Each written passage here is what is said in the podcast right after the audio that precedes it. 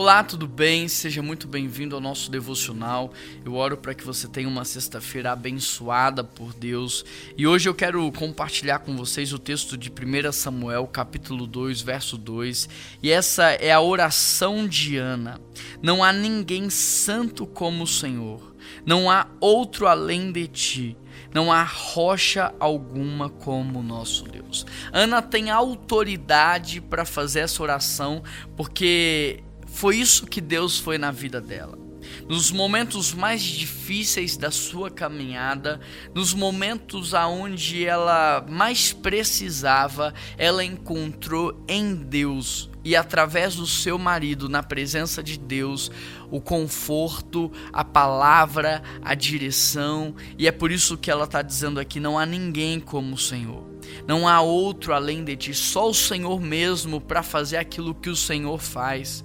Para quem não sabe, Ana é casada com Eucana e Ana é estéril. Por causa disso, Eucana ele tem uma outra esposa que se chama Penina.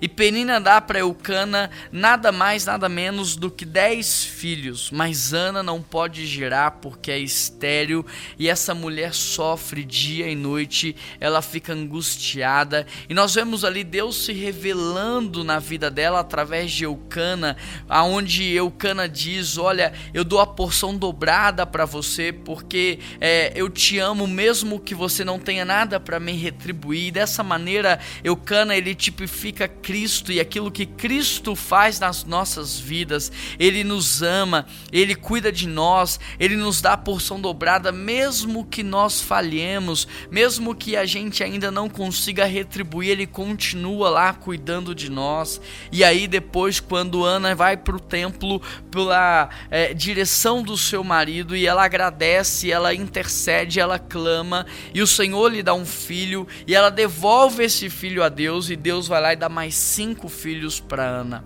Então, o que Deus faz na vida dela dá autoridade para ela dizer: Olha, não há ninguém como o Senhor.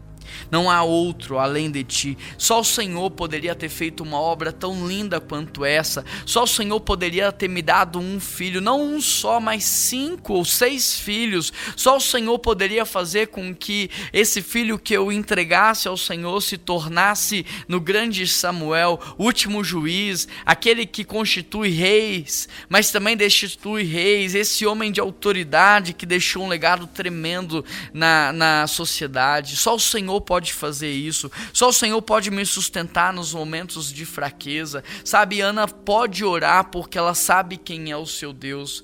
E o seu Deus é o mesmo Deus que nós servimos hoje. Por isso não precisamos temer. Por isso podemos repetir a oração de Ana, porque na verdade não há ninguém como o nosso Deus.